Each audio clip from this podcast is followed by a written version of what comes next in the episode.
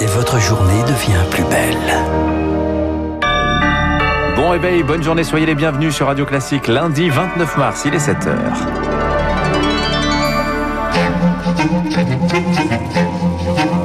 6h30, 7h30, la matinale de Radio Classique avec Dimitri Pavlenko. À la une ce matin, les écoles en sursis, un cas de Covid et la classe ferme à partir d'aujourd'hui. Un nouveau protocole sanitaire entre en vigueur. C'est un casse-tête pour les établissements, vous l'entendrez.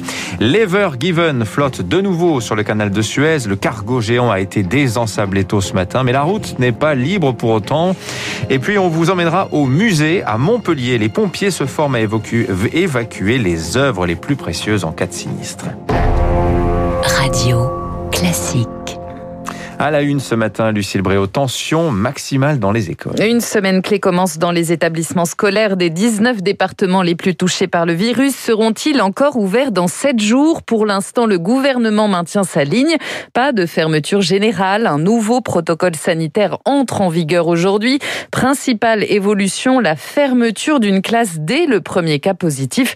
Casse-tête en vue, Victoire Fort. Ce matin, des élèves risquent de s'asseoir en classe pour très très peu de temps. Didier Georges, chef d'établissement membre du SNP2N. Une famille va nous appeler pour nous dire que euh, bah, ce dimanche, euh, un des enfants de cette classe se sera fait tester. Donc ça va être une éviction en cours de journée. Depuis un an, les proviseurs s'épuisent avec des protocoles très mouvants. Là, c'est à partir des tests effectués samedi et pas avant que la règle s'applique.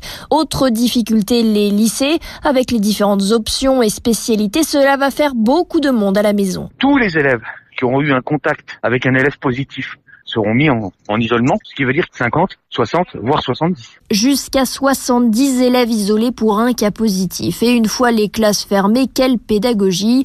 C'est ce qui préoccupe Delphine Vivien, prof de lettres à Noisy-le-Grand. On a eu une année pour se préparer à l'enseignement à distance et euh, il n'y a eu aucune mesure euh, nationale qui a été prise. On va se retrouver euh, confronté aux difficultés auxquelles on est, on s'est retrouvé confronté euh, en mars dernier, euh, c'est-à-dire des inégalités de territoire, des inégalités liées aux établissements. Vu la courbe épidémique, les évictions de classe devraient se multiplier. La semaine s'annonce mouvementée. Et sur le plan sanitaire, on frôle désormais les 5000 lits de réanimation occupés. Le pic de la deuxième vague sera bientôt dépassé. La France échappera-t-elle à un confinement dur? Emmanuel Macron assure que rien n'est décidé pour l'instant.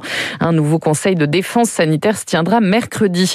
Sur le front du vaccin, la France va récupérer au moins 2 millions des, 2, des 29 millions de doses découvertes récemment en Italie.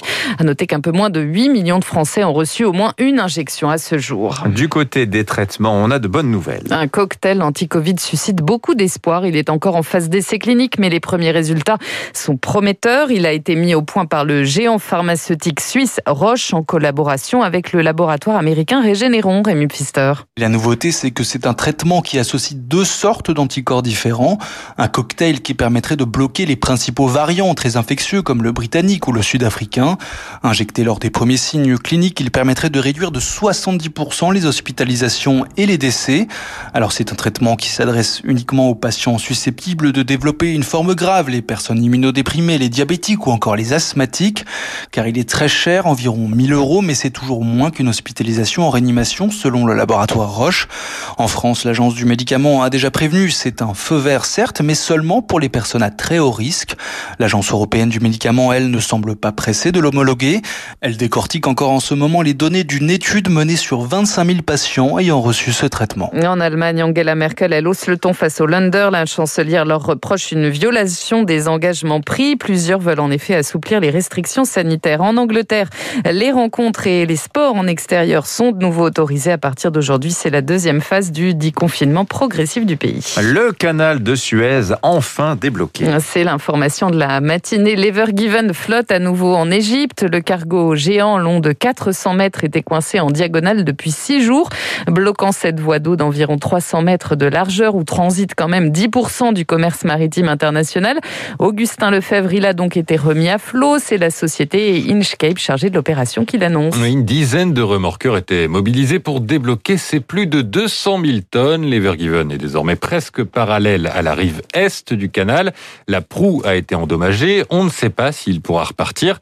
Pour l'instant, pas encore de réouverture du canal de Suez, alors que plus de 450 bateaux attendent. Il y a urgence. Certains transportent des animaux. 135 000 moutons sont coincés. Une fois que le trafic aura repris, il y aura encore des problèmes de logistique, selon le chercheur Christian Buchet, spécialiste du transport maritime, joint par Rémi Vallès. Le temps, il est beaucoup plus conséquent qu'on y pense, parce que c'est pas simplement pour passer, ça peut aller assez vite. Le canal n'est pas endommagé, mais il va y avoir je dirais, bouchon devant les ports, parce qu'il n'y a pas 50 000 ports, vous savez. Donc tous ces navires ne peuvent pas rentrer en même temps dans un port, on n'a pas suffisamment de quais. C'est toute la chaîne logistique qui sera perturbée sur, disons, deux à trois semaines. En attendant, cette nouvelle a déjà provoqué une hausse des marchés financiers asiatiques et une baisse du cours du pétrole. Augustin Lefebvre, en bref, Bruxelles et Washington haussent le ton après un nouveau week-end sanglant en Birmanie. 107 personnes sont décédées samedi, dont 7 enfants. Une violence inacceptable pour l'Union européenne. Une répression scandaleuse pour Joe Biden. Il est 7h06, plus de 10 ans après le scandale du Mediator. C'est l'heure du jugement. Après 11 mois d'un procès fleuve, le tribunal de Paris se prononce aujourd'hui sur le banc des prévenus, les laboratoires Servier et l'Agence du médicament. Une question a été centrale pendant les 517 heures de débat. Comment le coupe-fin a-t-il pu être prescrit pendant 33 ans malgré les alertes répétées sur sa dangerosité? En bref, également la loi climat et résilience examinée à partir d'aujourd'hui à l'Assemblée. Le texte issu des propositions de la Convention citoyenne est critiqué pour, je cite, son manque d'ambition. On vous emmène au musée pour finir ce journal. Au musée des Beaux-Arts de Montpellier, précisément, la ville a profité de la fermeture de l'établissement pour organiser une formation inédite. Les pompiers se sont entraînés à évacuer d'urgence les œuvres d'art qui s'y trouvent. Camille Schmitt. Pendant trois semaines, les sapeurs-pompiers de Montpellier ont eu les 9000 mètres carrés du musée Fabre pour eux seuls. Le but, se familiariser avec la géographie du site et les plus de 1000 œuvres qu'il abrite, explique le capitaine Jérôme Alcazar qui a supervisé la formation. Nous nous sommes plus axés sur euh, la manipulation des œuvres, comment se porter un tableau, comment se déplacer un tableau, comment protéger un tableau quand on le déplace, comment euh, éventuellement euh, désolidariser une toile de son cadre. Tout un éventail de bonnes pratiques qui nous ont été un plan de secours établi en étroite collaboration avec la direction de l'établissement qui a défini une hiérarchie des œuvres à sauver, ce qui a demandé des choix difficiles mais nécessaires selon Michel Hilaire, le conservateur du musée. Il y a l'ensemble des courbés, l'ensemble des Delacroix, l'ensemble des Basiles. Toutes ces œuvres font partie des chefs-d'œuvre en haut de la liste à sauver en priorité. Pour que ça aille évidemment plus vite, hein, parce que quand on rentre dans une salle, il faut tout de suite avoir l'image et se dire que c'est le tableau qui est au fond à droite qui fait partie des chefs-d'œuvre à sauver en priorité. 200 pompiers ont ainsi été formés et un exercice de grande ampleur doit avoir lieu prochainement. Un programme mis en place après l'incendie de la cathédrale Notre-Dame de Paris, Dimitri. Merci à vous en tout cas, Lucille Bréau. Vous revenez tout à l'heure